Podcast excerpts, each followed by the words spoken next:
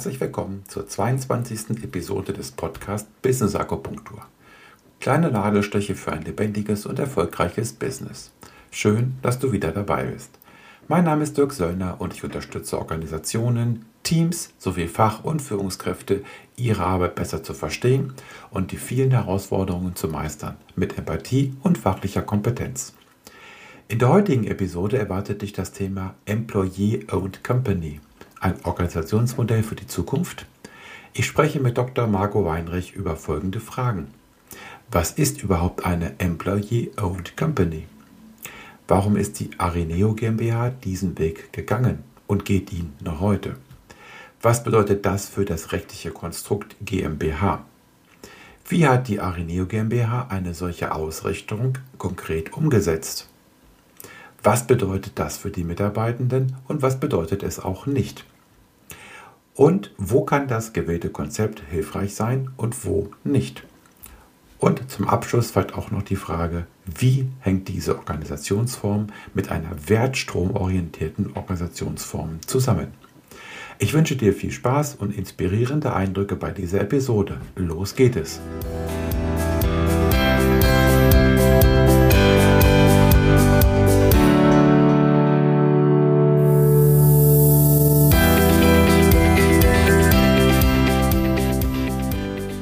Willkommen zur 22. Episode mit dem Titel Employee Owned Company. Ein Organisationsmodell für die Zukunft ich freue mich auf dieses Thema und meinen Gast Dr. Marco Weinrich. Entstanden ist die Idee zu dieser Episode aus dem Feedback zur Juni-Episode zur künstlichen Intelligenz. Da hatte ich Dr. Gerhard Heinzerling von der Areneo GmbH zu Gast. Er hat zu Beginn kurz etwas über die Areneo erzählt, die sich unter anderem durch eine interessante Organisationsform auszeichnet, nämlich Employee Owned Company. Ich habe dazu sehr schnell einiges an Feedback bekommen. Abgesehen von dem positiven Feedback zum Gespräch mit den Inhalten mit Gerhard, wollten viele mehr über das Thema Employee und Company wissen. Ja. Und da die Areneo in meiner Heimat Göttingen ansässig ist, verfolge ich natürlich auch die Entwicklung sehr aufmerksam. Deswegen freue ich mich heute besonders über das Thema und vor allem über meinen Gast. Dr. Marco Weinrich ist 57 Jahre alt, Vater von vier Töchtern und seit dem Studium der Mathematik und Informatik über 30 Jahre in der IT hängen geblieben. Bei der Arineo, wie auch bei seinem vorherigen Arbeitgeber, ist er als CEO beschäftigt. Er sagt von sich, keine wirklich gute Führungskraft zu sein. Deswegen hat er diese Aufgabe auch nicht mehr. Er ist aber sehr krisenerfahren. Hallo Marco, herzlich willkommen und vielen Dank für deine Zeit. Habe ich bei deiner Vorstellung irgendetwas vergessen? Ich glaube nicht. Aber was mir noch einfällt, ist bei Mathe, ähm, ich war auch kein guter Mathelehrer. Meine vier Töchter, mit denen habe ich immer wieder auch Mathe geübt können davon ein Lied singen. Ich glaube, alle haben mindestens einmal geweint, wenn sie gelernt haben. Allerdings sind alle gut durchs Abitur gekommen, beziehungsweise bei der vierten, die hat es noch nicht. Da glaube ich, wird das auch gut funktionieren. Ja, cool. Okay, also gute Mathelehrerin kann ich jemandem empfehlen, nämlich meine Tochter. Die kann das sehr gut. ja. Aber wir wollen ja nicht über Mathe sprechen, wir wollen über was anderes sprechen. Ja. Ähm, Marco, meinen Gästen stelle ich zum Einstieg immer die Frage, was hast du gedacht, als du zum ersten Mal den Titel Business Akupunktur dieses Podcast gehört hast?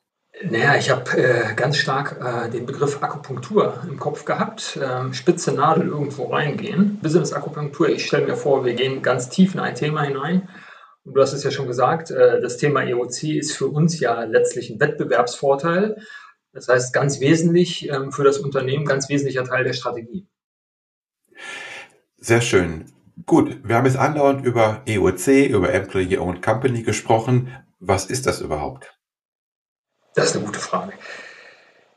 Employee-Owned Company ähm, ist ein Synonym für ähm, Unternehmen im Verantwortungseigentum der Mitarbeitenden. Ich weiß nicht, ob es das besser erklärt. Da muss man, glaube ich, ein bisschen stärker ausholen. Ähm, der Gedanke dahinter ist, dass die Mitarbeitenden, die Beschäftigten eines Unternehmens, äh, den wesentlichen Einfluss auf das Unternehmen haben, ähm, ohne dass sie daran beteiligt sind, das Unternehmen verkaufen zu können. Ähm, es geht letztlich darum, das Unternehmen in die Hände der Mitarbeitenden zu legen, was nicht bedeutet, dass Strukturen wie bei einer GmbH eine Geschäftsführung abgeschafft werden. Es geht äh, nur darum, dass es keinen fremden dritten Eigentümer gibt, der daran interessiert ist, äh, Dividenden zu erhalten oder über Verkauf einen hohen Kaufpreis zu erzielen. Okay, gut. Ähm, kann man den Begriff auch ins Deutsche übersetzen? Du hast das ja selber schon gesagt. Das ist ja so ein Ja, Begriff. äh, Was, wie geht das auf Deutsch? ja, ich glaube, der offizielle Begriff ähm, dafür ist Unternehmen im Verantwortungseigentum der Mitarbeitenden. Zumindest gibt es ja in, in, eine Initiative auch so eine Rechtsform zu gründen. Ich glaube, das ist eine, statt einer GmbH dann eine GmbV, Gesellschaft mit gebundenem Vermögen, nee, G, wie auch immer. Ähm, Employee Owned Company ist, glaube ich, ein Begriff, der ist uns selber mal eingefallen, weil wir damit ähm, erklären konnten, was wir vorhaben und zu der Zeit noch gar nicht wussten, dass es diesen Begriff Unternehmen im Verantwortungseigentum der Mitarbeitenden schon gibt. Mhm. Okay, das heißt, ähm, diesen Begriff gibt es, seitdem ihr euch mit diesem Gedanken beschäftigt, das Unternehmen oder ein Unternehmen zu führen, zu gründen, was anders arbeitet, Quatsch, nicht anders arbeitet, was anders aufgestellt ist als herkömmliche Unternehmen, richtig? Der, der, der Bericht EOC kommt von uns, der Bericht Verantwortungseigentum im Verantwortungseigentum der Mitarbeitenden, den gab es schon vorher, der kommt nicht, für, nicht von uns. Mhm, Okay. Ähm, wann habt ihr denn begonnen, mit diesen Gedanken zu spielen?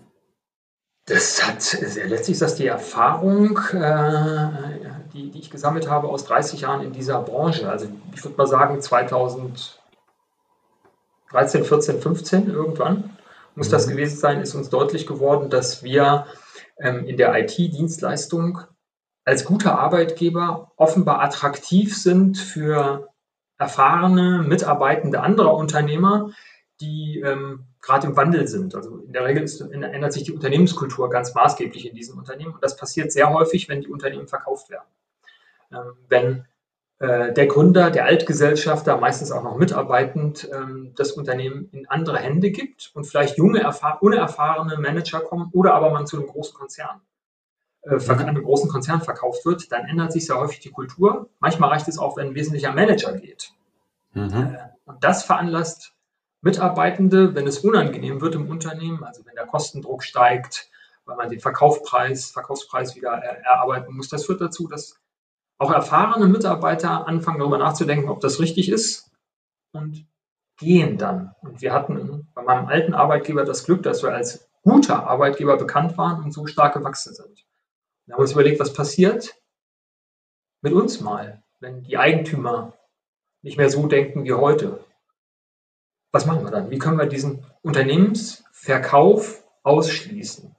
Weil das ein großer Nachteil für unser Unternehmen wäre, wenn die Gesellschafterstruktur um des Geldes wissen, äh, wegen, äh, wegen des Geldes, um einen großen Kaufpreis zu erhalten, ähm, das Unternehmen teuer verkauft und damit eine andere Kultur erzeugt.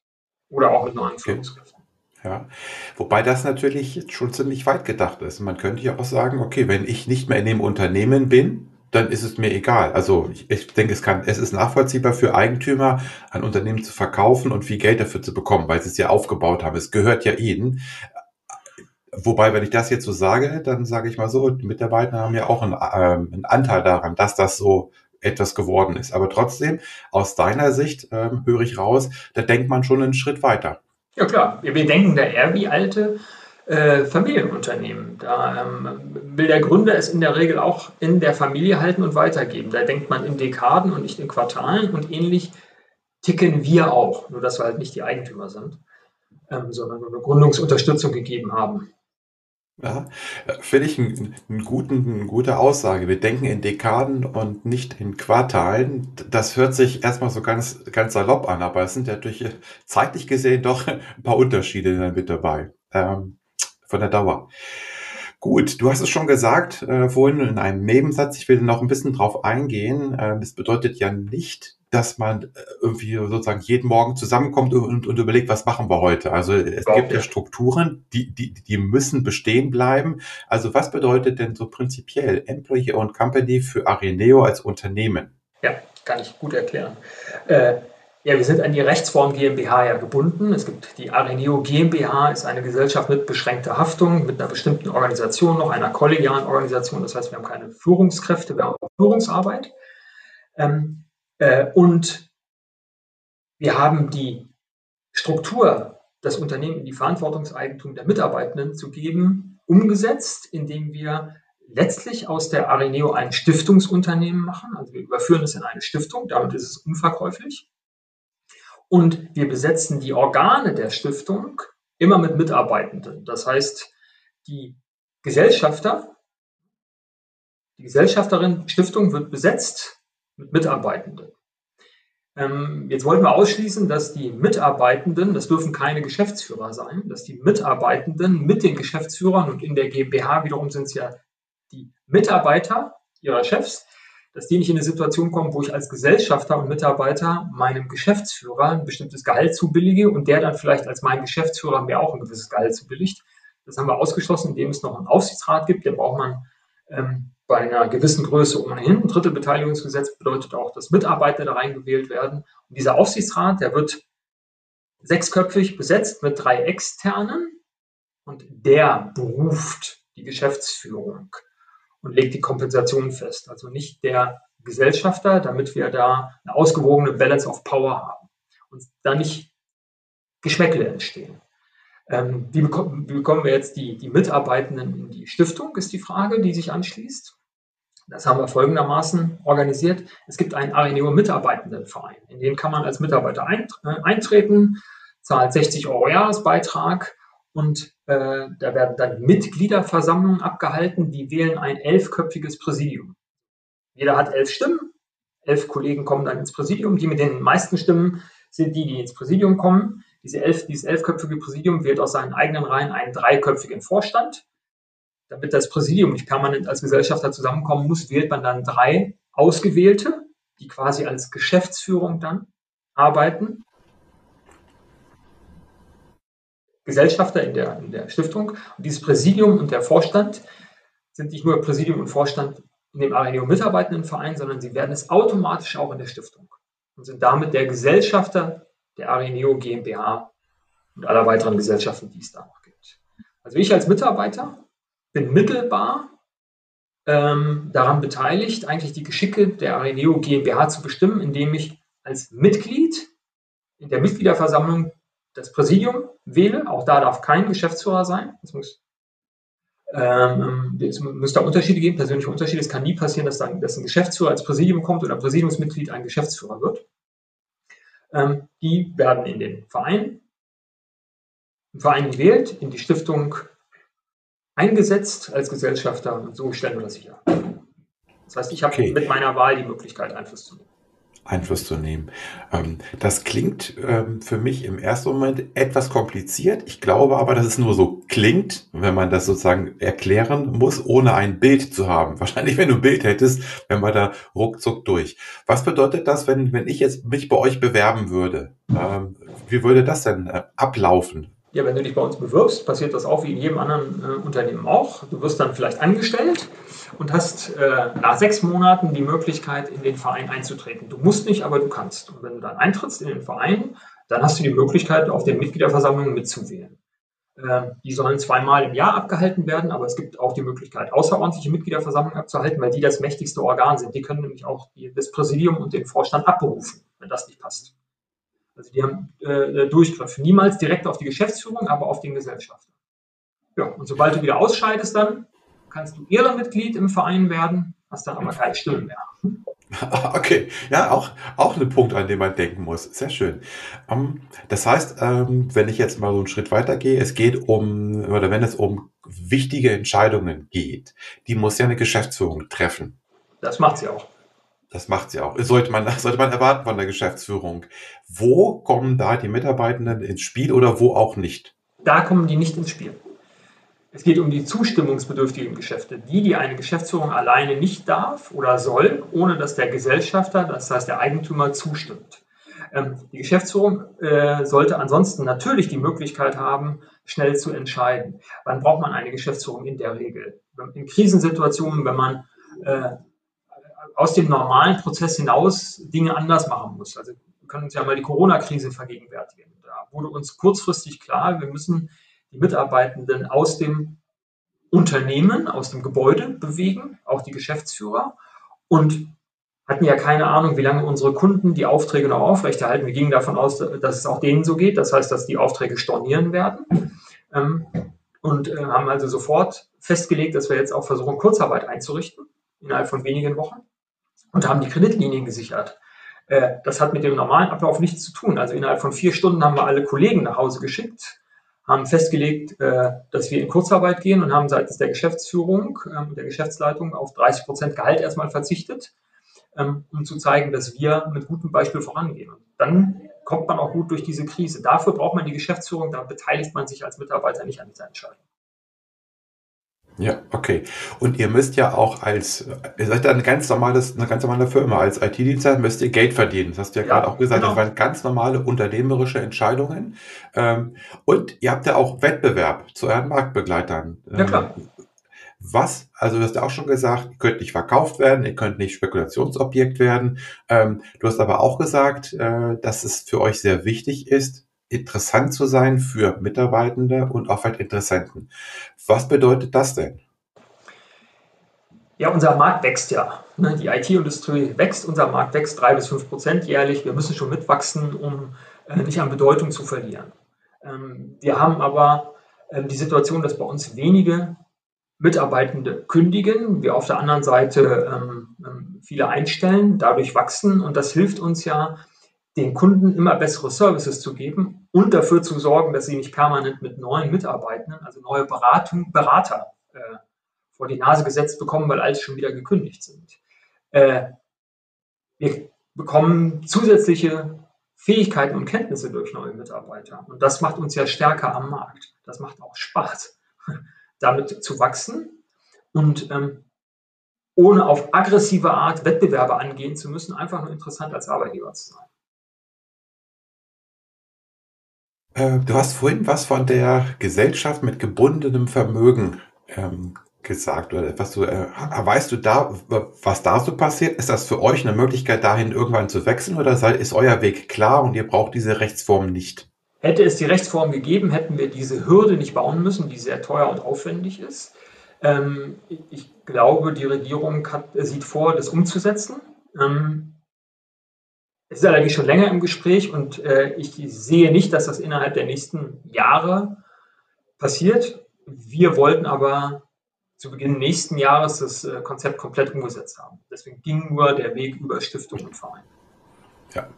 Und insofern habt ihr ja schon bestehende rechtliche Konstrukte gewählt. Also klar, es ist ja. teuer, es ist aufwendig, aber ähm, ich sag mal so, Vereine und Stiftungen ja. haben sich ja in Deutschland bewährt und haben ja auch ihre, ähm, ja, sag mal, ihre, ihre Relevanz am Markt, wenn man es so mal sagen kann, haben sie auch gezeigt. Ja. ja, ja. Gut. So, jetzt hast du gesagt, ein Employee-Owned Company bedeutet für die Mitarbeitenden, dass ihr kein Spekulationsobjekt werden könnt. Ähm, Gibt es auch andere Punkte, die sich konkret durch diesen, dieses Konstrukt für die Mitarbeitenden verändern, also positiv darstellen? Ja, es gibt letztlich keinen äh, Eigentümerwechsel, das ist der Vorteil dabei. Ne? Also man, man, muss nicht äh, den Generationenwechsel vorbereiten, indem man einen neuen Eigentümer sucht, äh, ähnlich wie bei Familienunternehmen.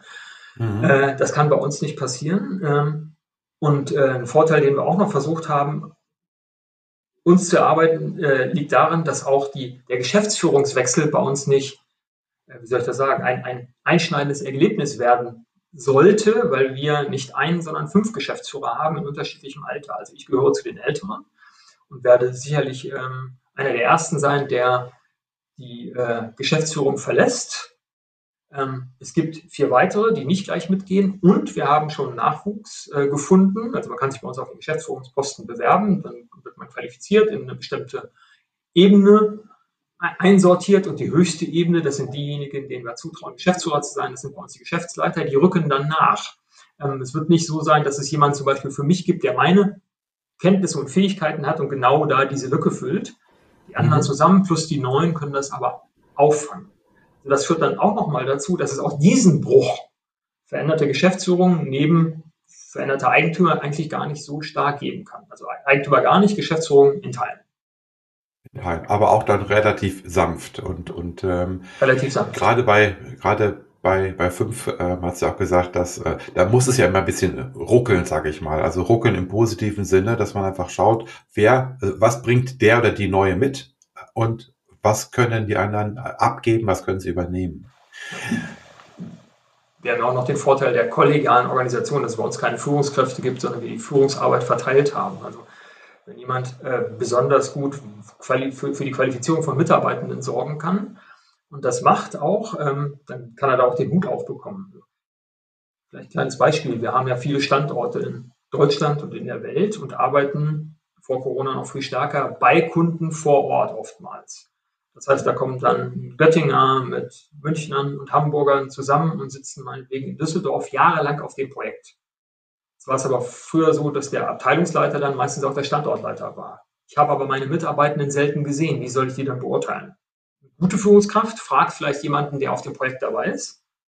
Was kann der eigentlich? Was muss der? Eine schlechte Führungskraft macht das nicht. Und deswegen haben wir das auch zerlegt. Das gehört nicht mehr zu diesem Standortmanager, sondern das macht jemand, der den Mitarbeitenden kennt. Und so mhm. haben wir unterschiedliche Kategorien für die Führung entwickelt. Ne? Das kann man auch im Team selber wählen. Wenn man also sagt, hier ist jemand, der kann besonders gut dafür sorgen, dass wir nicht überlastet und ausgelastet sind, dann wählen Sie diesen Auslastungskoordinator etc. Und das führt auch noch dazu, dass die Geschäftsführung nicht per se auch noch jede Entscheidung treffen muss. Ne? Sie ist selber in, diesem, in dieser Organisationsform eingebunden und ähm, wir entscheiden auch im Konsentprinzip. Das heißt, äh, ich kann zwar eine Entscheidung total bescheuert finden, wenn ich aber keine bessere Lösung habe, dann habe ich auch kein Vetorecht. Sehr interessant, sehr interessant. Ähm, ich erlebe das immer häufiger, dass, äh, wenn ich bei meinen Kunden, und das sind ja auch IT-Dienstleister, dass ich ähm, in Gespräche komme und dass eine schlussendliche Entscheidung, ob man mich beauftragt für ein Training oder für Coaching, wie auch immer, dass das gar nicht mehr Führungskräfte treffen oder nicht mehr allein treffen, sondern dass das die Mitarbeiter, dass das die Teams selber machen. Das hat ja erstmal nichts mit der Rechtsform zu tun, aber ist vielleicht auch doch ein bisschen was von einem Selbstverständnis. Wie ist das bei euch? Ähm, zum einen ist unser HR-Bereich ähm, sehr groß, weil wir großen Wert auf Ausbildung äh, legen. Wir haben ähm, Psychologen im Unternehmen, die mit Rat und Tat zur, äh, zur Seite stehen, wenn man einen Konflikt hat. Die gibt es immer. Ähm, die Ausbildung, ich, ich, weiß nicht, wie man da fragt. Ich werde nicht gefragt, aber wir, wir machen das. Und entweder machen die Gruppen das alleine oder stimmen sich mit HR ab. Wir machen es auf jeden Fall. Okay, gut. Ähm, jetzt hab, hast du vorhin schon mal ein bisschen was von dem Arineo Mitarbeiterverein gesprochen, von der Mitgliederversammlung. Ähm, vielleicht auch da noch mal ein bisschen drauf einzugehen. Was darf diese Mitarbeiterversammlung und was darf sie vielleicht auch nicht? Also wir haben ja ein paar Punkte schon mal äh, angerissen, ähm, aber vielleicht können wir das mal ein bisschen ausarbeiten oder ein bisschen reingehen. Also was darf die Mitgliederversammlung, was darf sie nicht? Wir haben versucht auszuschließen, ähm, dass man, äh, äh, dass die Existenz der Areneo, des Vereins und der, Stiftung der Unternehmung, dass die bedroht wird.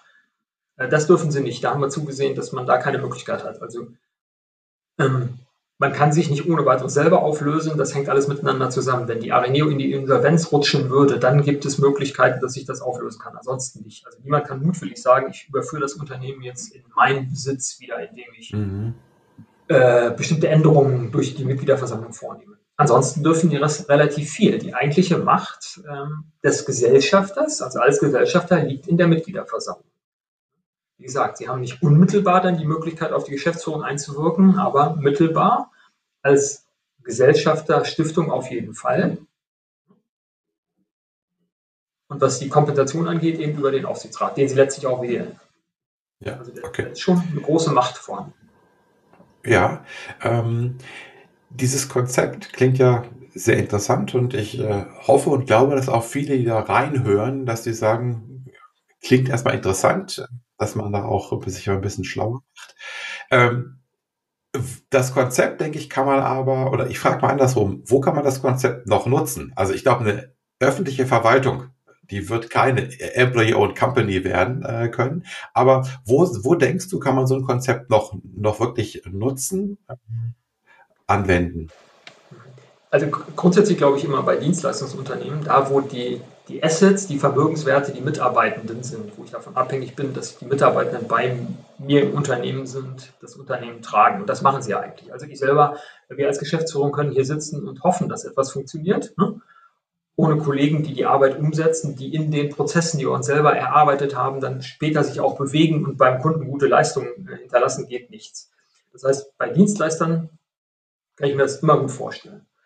Ähm, bei so einem Aluminiumwerk, wo es, glaube ich, darauf ankommt, dass man ein neues Werk hat, was relativ günstig Aluminium produziert, da ist das Asset, glaube ich, eher das Werk.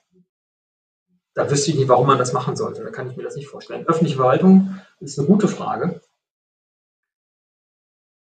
Ich glaube, dass die Mitarbeitenden in der öffentlichen Verwaltung, würde man sie frei entscheiden lassen, viel entspannter noch arbeiten würden als heute. Also ich glaube, denen würde es gut tun, die würden das begrüßen. Ob das machbar ist, kann ich mir nicht, nicht wirklich vorstellen in Deutschland. Äh, ja, also man, man, muss schauen. Das muss, das, das, das, mhm. Es muss zum Unternehmenszweck passen. Ne? Überall dort, wo die Mitarbeitenden ja. wichtig sind und in der Verwaltung ist das, glaube ich, auch so. Die müssen sich aber auch an Prozess halten. Äh, da kann ich mir das gut vorstellen. Du hast ja gesagt, äh, diese Assets, die Beschäftigten sind eure Assets, die äh, sind für euch wichtig.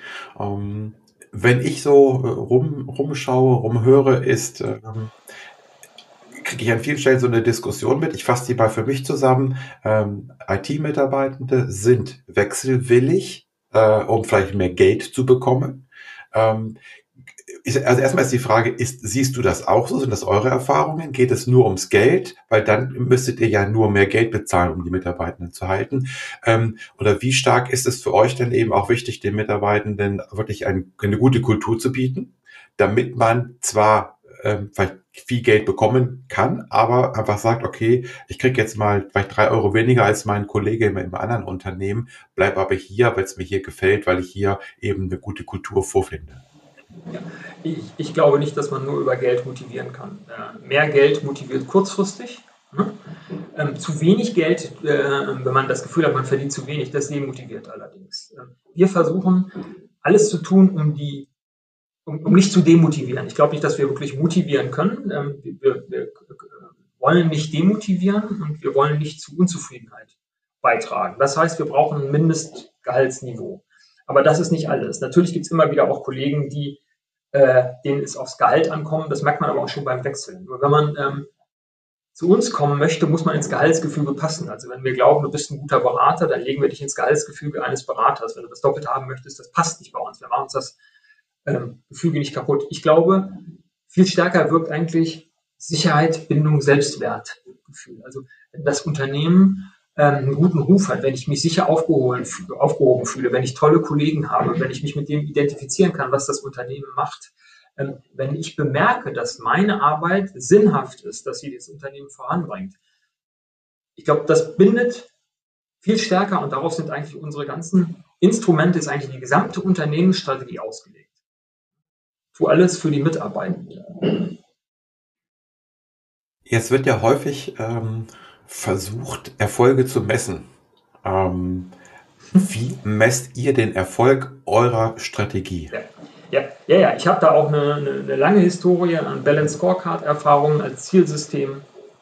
Ähm, äh, wir, wir messen unseren Erfolg äh, ganz wesentlich daran, ob wir die Dinge, die wir uns vorgenommen haben, wie wir wollen guter Arbeitgeber sein, schaffen wir es bei Top-Job weit nach vorne zu kommen. Ja, haben wir geschafft, bester der Branche. Ähm, wir, wir messen uns selber, machen Mitarbeitendenbefragungen und gucken, wie hoch ist unsere Fluktuation. Wir wollen eine ganz geringe Fluktuation haben. Die Fluktuation unserer Branche ist 22 Prozent, unsere liegt ungewollt unter 4. Also müssen wir irgendwas richtig machen. Wir, wie gesagt, ich habe schon gesagt, wir befragen die Kollegen etc. Da gibt es einige Größen, die wir uns anschauen.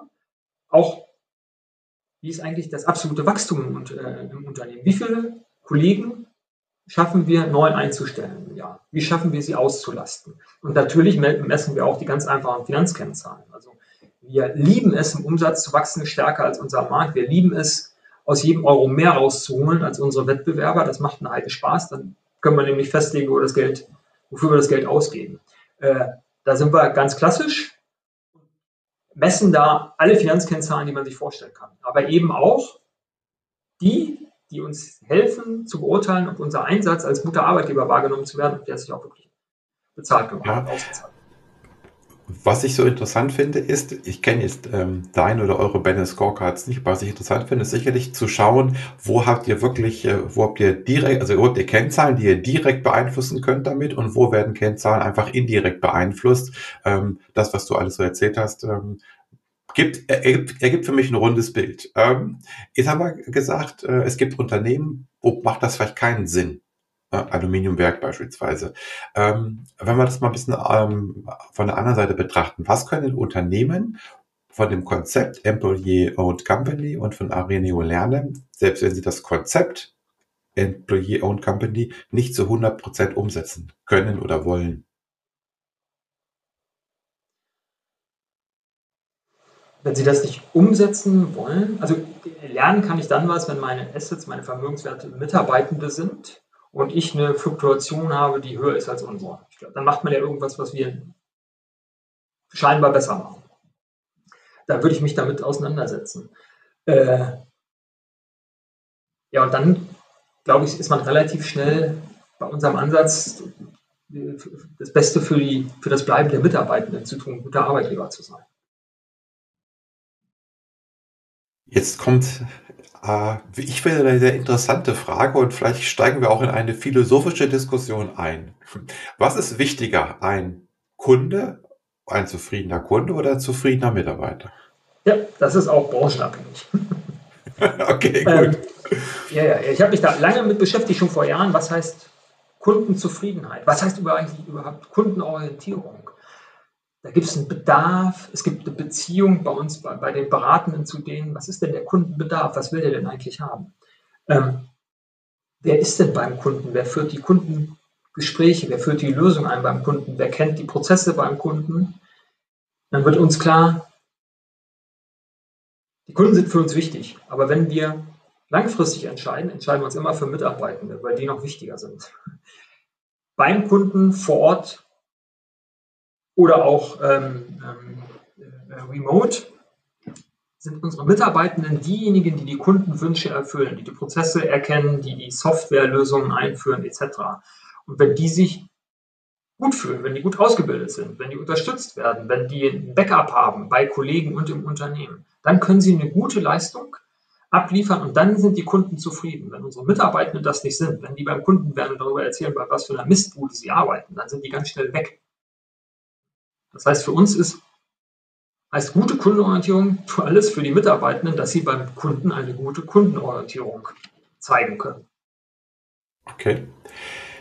Jetzt stelle ich mal eine andere Sicht dagegen. Also vielleicht ist es auch gar keine andere Ansicht, aber ähm, wenn ich so meine Aussagen ein bisschen zusammenfasse dann, und auch mein, meine Einschätzung, dann äh, predige ich sozusagen, aber ich bin ja nur Berater, ich bin ja nicht in der Verantwortung, äh, predige ich, dass wir Unternehmen auf der Basis von Wertströmen organisieren sollten, die den Kunden im Fokus haben. Ja. Das heißt, der primäre Zweck ist es, für ein Unternehmen Nutzen für den Kunden zu erzeugen.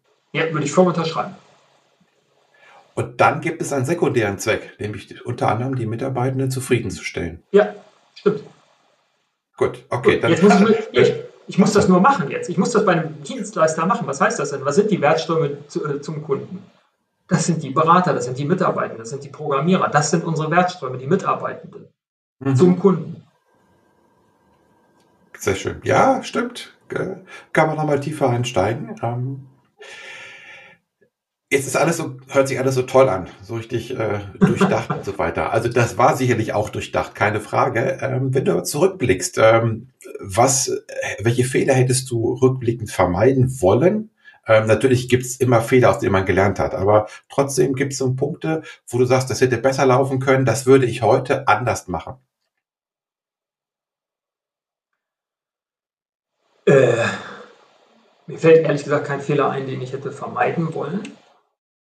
Ähm, ich habe häufiger angesetzt, um zu einem Ergebnis zu kommen, aber das kenne ich noch aus meiner Promotionszeit. Äh, äh, da habe ich auch häufiger Lösungswege gesucht und äh, sie nicht gefunden, neue Ansätze gewählt und dann gemerkt, wie dicht die schon davor stand. Das hat mir aber meistens in anderen Gelegenheiten ähm, geholfen. Es war länger, als ich gedacht habe und es ist viel aufwendiger gewesen, das Ganze zu erarbeiten, als ich dachte, weil nämlich zwischenzeitlich noch die Steuergesetzgebung Deutschlands dazwischen kam. Wir wollten das Ganze erst konstruieren ohne Stiftung und brauchten dann noch die Stiftung, ähm, damit die Mitglieder nicht gegebenenfalls steuerpflichtig werden des Vereins, wenn sie austreten.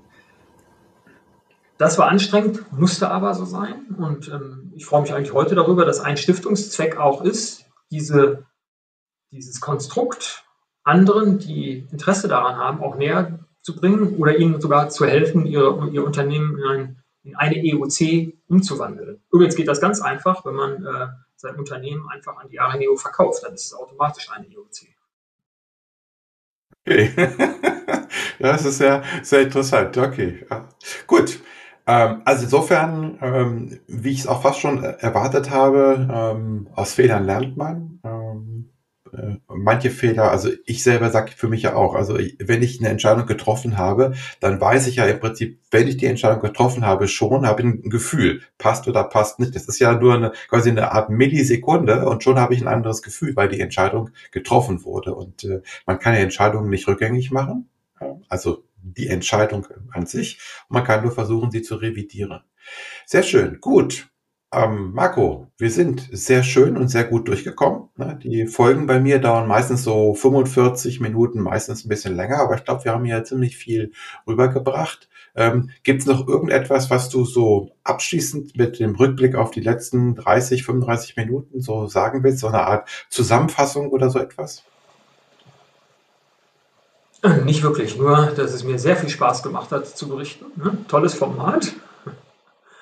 Ähm, war sehr, sehr kurzweilig. Jetzt, wo du das sagst, sind schon genau schon eine ganze Zeit vergangen. Es hat viel Spaß gemacht.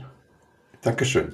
Dann sage ich äh, vielen Dank an meiner Stelle und ich wünsche dir noch alles Gute und, und viel Erfolg und äh, du kannst sicher sein, dass ich euren Weg weiter verfolge in der Lokalpresse und auch woanders. Alles klar. Vielen Dank, Marco. Danke. So, das war jetzt die 22. Episode. Ich freue mich auf deine Fragen und dein Feedback. Du kannst mir Kommentare unter die Episode schreiben. Den Link auf dem Blog mit den Podcast-Episoden findest du in den Show Notes. Vielleicht hast du auch Fragen, die ich klären kann. Ganz wie der Untertitel verspricht. Kleine Nadelstiche für ein lebendiges und erfolgreiches Business.